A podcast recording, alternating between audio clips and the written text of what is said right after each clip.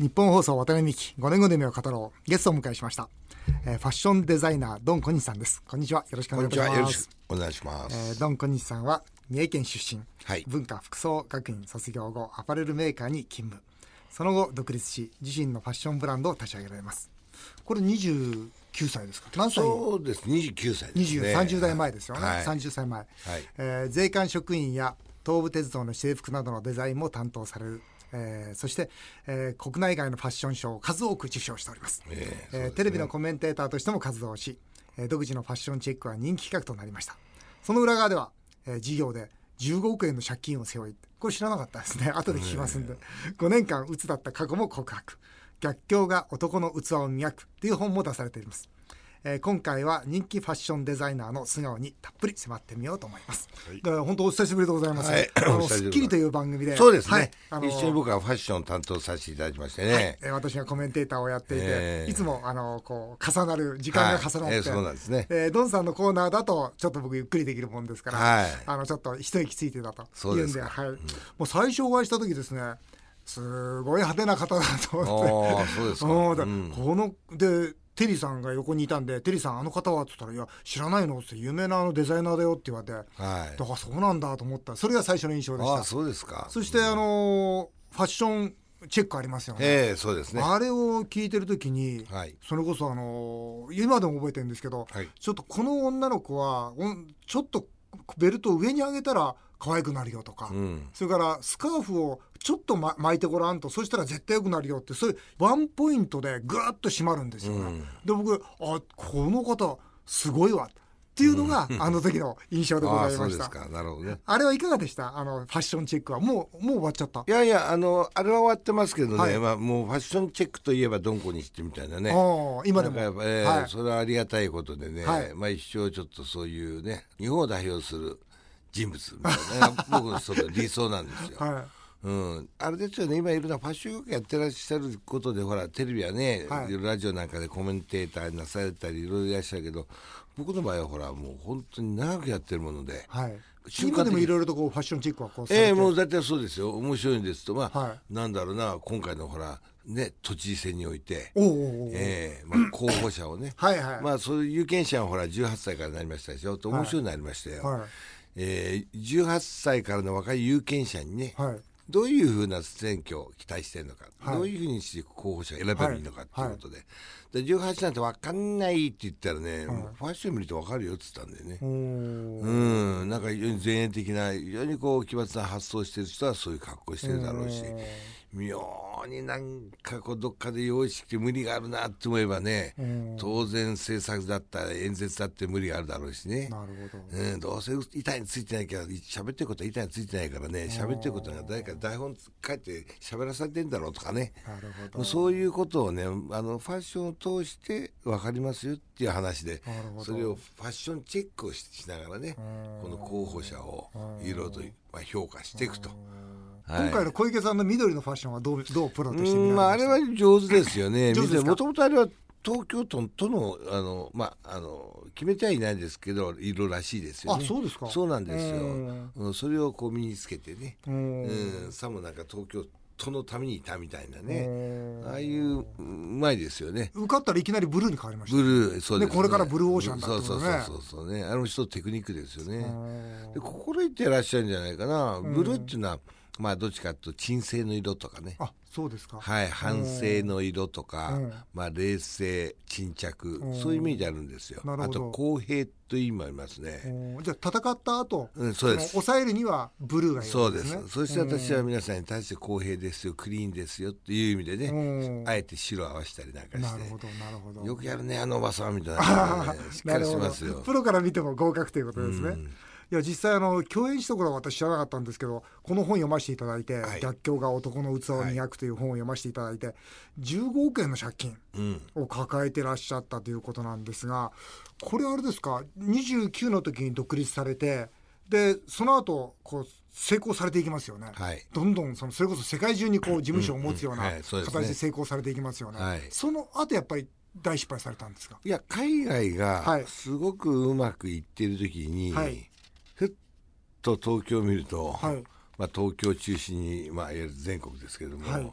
ちょっとまあ、えー売り上げなんかスーッと低迷していったっていうことなんですね。うん。でやっぱり大きくやってると1年にほら23億ぐらいのそういう負債みたいなものがねはい。だからこう溜まってくるとそれぐらいの金額にはなっていってるんですよ、うんうん。まあ、実はだからもっとあったわけなんですね、それは全国にあったお店そんなものをほら売却したり、はいえーそういうことでお金に変えて、まあ、穴埋めしてったんですけどそれでもまだそれぐらいの十数億が残ったっていうことなんですよ実は。それ自分の家から、まあ、せ正常に持ってた土地まあ考えてはね絶好調の時ってのはお金いっぱい入ってきましたからね。で買いたくもないのにほらねもう税理士さんだとか、まあ、銀行なんかがあそこ買えここ買えっつって まあ自然的にあのあの当時はあの土地を持つっていうのが一つのほら神話でしたからね。うん。土地さえ持ってばどうにかなる。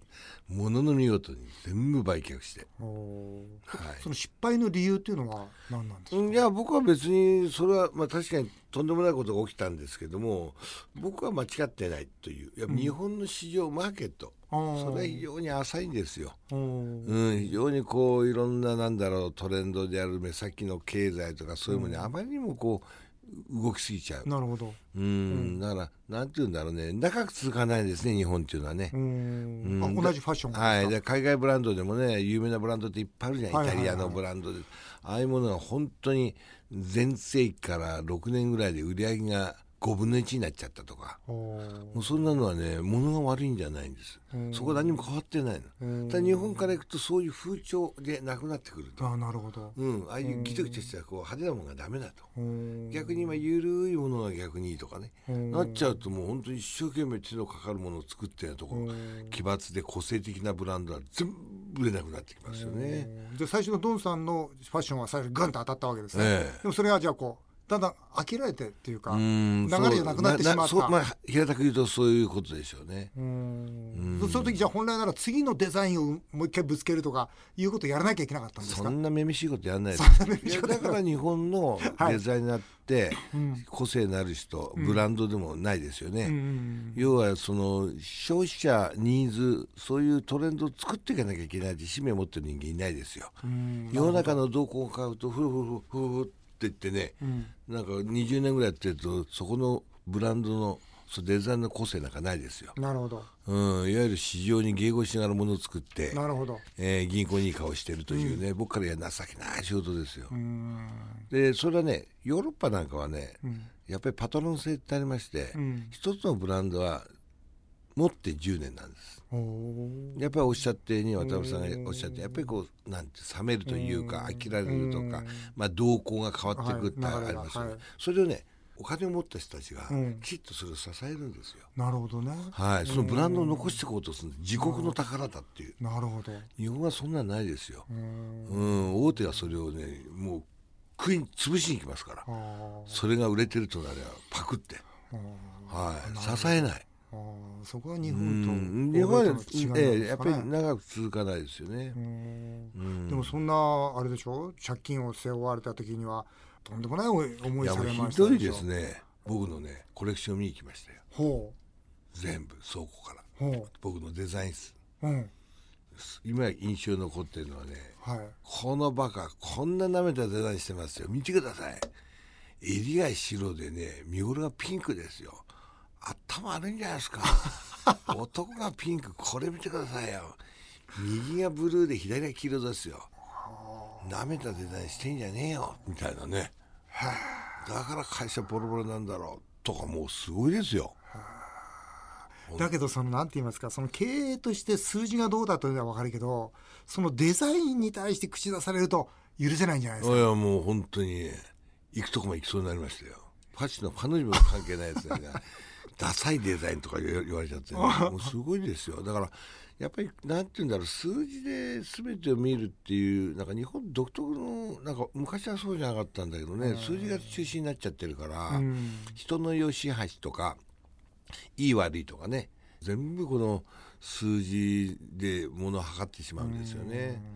あんまり日本はね経済経済って急ぎすぎないのが僕いいような気がしますよ。あもうちょっと粋なものねやぶじゃなく、うん。うん、収入が減ったって均衡のほらねアジアのうん。同じようにこのどんどん発展してるの一緒になってやる必要もなくて日本はそういうところに収入が少なくたってさうん。その分ほら一人一人のこう文化力とかさ、はいはい。そういうものを深めてってった方がうん。僕はだって中国人の爆買い仲間ってばっかだなと思うでしょ、あの日本人も多分あれ同じことやったんです昔そうそうですよね。日本人もねフランスなんか行ってね。あのそう団体でねねえ。ギターの本店にバーンとトンエルメス行ってね。そうみんななんだこの人たちはと思ってましたからねヨーロッパの方は。ね。だからまあヨーロッパの人たちなんだって思いながらもちょっとねそれをちょっと冷笑しながら、うん。民度が低いなこの人たちはって、私たちよりうんとお金持ってるのにどうしてこういう文化度民度っていうのは低いんだろうとかね、かわいそうな人たちね。うん。っていうふうに思ってたんじゃないですかね。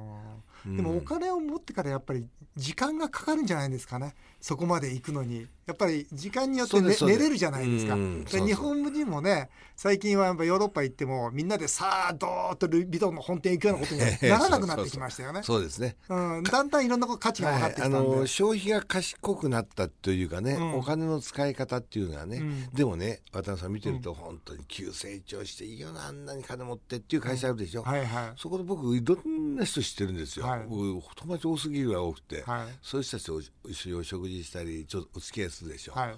やっぱり急成長した人間は中身ないからか どうでもいいところに金を使わざるを得ないんですよ。ね。使う場所わからないのかもしれないですね。わかんない使いけないんですあの人は神様は使え使え使えって言ってるんですよ。だっうんて急成長しちゃって、うん。バーってなんか当たっちゃって、うん。金貯められちゃったらダメですよ。お金は回るもんだから、はで賢い非常に年月を経った人っていうのはね、うん。まあ、きちっとしたお金の使い方をするでしょういはいだからそういうようなことかなと思ってます。うんだから僕は急成長したからねはい。神様出せと。あでちょっと調子に乗ってましたもんね。あ写真載ってました？近所の有名なバーのだって請求書だけでも毎月100万ぐらいあるとかね。なんでこんな飯食った後に飲み代でこんないるんですかってよく言われたことあるんだけどバカ。あのカウンターがお前俺のはデザイン室なんだよなんて言ってましたよね ありましたよ、うん、なんかフェラーリ駐車場にダーッと並んじゃったりね。なんで買ったったらあのベルに憧れじゃないんですよ。美しいフォルムの車みんな欲しくなっちゃうんです。買う基準っていうのはその当時ねうん。このデザインは立派僕にはできないと思うと買っちゃったなるほどなるほど。ででもよかったですよ。あの前言ったらやらしい男になってたと思いますよ。勘違いしちゃってだ、まあ、事業がこうダメになったじゃないですか、うん。ダメになったというけどドンさんはその破産とか倒産とかいうそういう方法じゃなくてちゃんと全部あもうそうですよ。借金返すという方向に、えーどうしてそれはそう判断されやっぱりたんですか？そういう人たちを見てると一生懸命会社をもう一つ設けてこう、うん。三角関係を作って、うん。自分の名誉に傷つかない、うん。なんかイタリアに打ち勝って、うん。イタリアに移ったりね、うんうん。そんなことしてもしょうがないと思うし、やることは全部やってあ爽やかじゃないですかやることやっちゃうと、全部なくなって気持ちよかったですよ。気持ちよかったうんですか本当に。そこのそこだなと思いながら、で僕はほらどっかの不動産をね、うん。投機目的でバッてやってそれ失敗したわけじゃないでしょ、うん、そうですね。事業をやって失敗したわけうですよね、ん、だからうん。事業っていうよりどんどん赤字が出た頃っていうのは素晴らしいデザインしてましたよ。あそうですか。そういう時にだって日本一の賞を取ったりしてましたもん。あそうですか。うん。だから日本のアパレル屋さんとかそういう洋服屋さんって、うん。儲けてる社長っていうのはね、うんダサいのですよ、ダサいもんですか、うん、要するに作品とかそういうもんじゃなしね、うん。ただ儲かるから作ってるんだっていう。愛情も何もないですよね。ああなるほど。で誰が辞めても別に消費させないようなものづくりするんですようね、んなるほど、うんだから、また外れがないものを僕らとはファッションでもちょっと違いますよね。使ってるのは布でも僕ら一生作品でいまだに残ってますしうん。思い出にも、なるほど、うん、やっぱり自分の人格。そういうものもやっぱり形成してきましたでしょ、うん。いろいろ我慢しながらやったり、うん。だから市場が悪いんだと。うん。日本のマーケットはダサいと、あうん、僕あが僕のものづくりはもったいなかったと、あと思いますよ。だって、うんパリとかニューヨークなんかものすごい買い付けがあった時に日本一悪かったりとかね、あうん、だからこう言っちゃ失礼だけどああいうところで売ってる衣料品の薄っぺらいものが日本人好きなんですよ。なるほど。まずったね。こんなダサいマーケットにこんな立派な作品を作っちゃったよ。ってい最近ううん、そういう反省しかないね。なるほど。うん。素晴らしい。でもでもそうやって開き直ってってるっていうか、まあ、そのもう自分でかっちりと整理ができてるにもかかわらず鬱になっちゃうんですよね。うんもう鬱っていうのはね実はといろんなことが過ぎちゃうと限界超えちゃうからでしょうね。う。んででもデザインやってる時はもうなってましたから。あそうですか。それはあれですか、あまりにもそのデザインを追求して追求してっていうことですか。あの芸術家の。半端じゃないと思います。よ僕何十億の商いを経営者もやりながら、うん。経営者やってくれる人いないわけでしょ、はいそれと自分のデザインに立ってスタッフが大勢いるけど基本的には僕なんだよね、うん。もうだからこう常にむちゃくちゃなことやってますよ。ビクビクハラハラドキドキで。じ精神的な限界だったんでしょうね。自分のデザインのこうなんだろう。そういうことで発想するんでも大変なところに、いやー今月の月末の手支形の手形の決済。この5億大丈夫かな？とか、ね、この本読んでると社員教育までもね考えてらっしゃるわけですから。どうやって乗り越えたんですか？えーっといいろいろ病院にも通いましたけど、はい。やっぱり自分でなんだろうね自分を自分で見るというねうん。よく最近セルフプロデュースなんていうか、はいはいそういうかっこいいもんじゃないし、うんあのほら画用紙の真ん中にルーズリーフがついてるやつで、はい。右に自分の行動で他人的に見て、うん。あの口の方は良くなかったとかあれをなんでこんな風に思うんだろう。うん。多分自信がないからこう思ったんだろう。と自自分を分析して。しながらね。へでえ反省もあの時は「ありがとう」の一言を先に言うべきだったとかずーっとかっこつけてましたよ。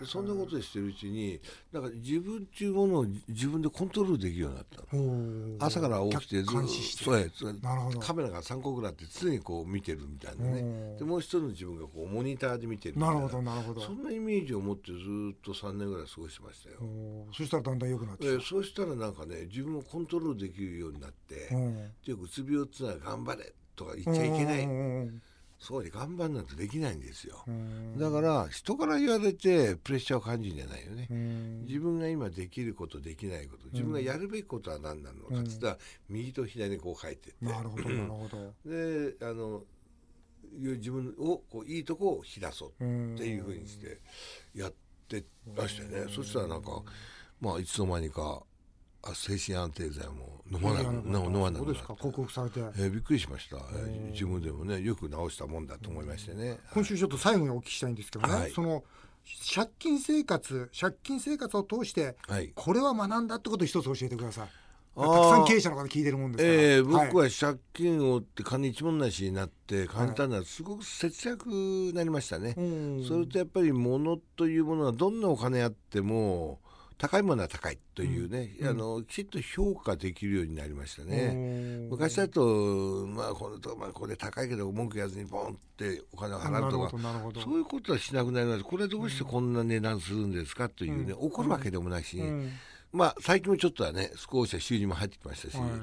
それでも一つどこどこが安いっつったらね、バス停以降先のところでもそちらのが、えー10円安いと思ったら動くようになったりとかへー。意外とこう綺麗なお金の使い方してますね。あと節約家になりましたね。それとやっぱり使う目的をしっかり考えます、なるほど。ええだから時計なんか昔はすごいの持ってた、で欲しいな250万か、これを僕が身につけた場合にどういう得があってん。何なんだろうん。うと思うと人に対して見えだけなんですよあんなものは。うん。そんな必要はないなと。逆に誤解をされちゃうと。うん。ミーハーであるとかうん。薄っぺらい人間だとかっていうふうにねそういうふうに思われるの嫌だなと思うと僕には必要ないとかそういう意外と冷静になりましたよ。なるほどえね。えそれとお金ってのはものすごく大事なもんだっていうことがねうん。気がついて痛い思いしたわけですからね。はいそれ年でしょ？年ですから最初ほら最近思うのは老後を考えなきゃいけないから。はい。私はね、はい。そその時期に離婚ほらダメになる時って家庭もダメになりましたから全部なくすんですよ、離婚されたんですか？えーもう全部家庭が崩壊しちゃいましたから。そういうのもあったりして、まあ、老後のためにね多少考えなきゃいけなといなという。形で借金生活かええ。学ばれたと。随分冷静。一般の人と同じようなその金銭感覚にすごくなってますね。ああそうですか、い。やありがとうございます、えーあっという間にお時間になってしまいました。渡辺美希5年後の夢を語ろう。来週も引き続きドン小西さんにお話をお伺いしたいと思います。来週はドンさんの5年後の夢もお伺いします。ぜひお楽しみになさってください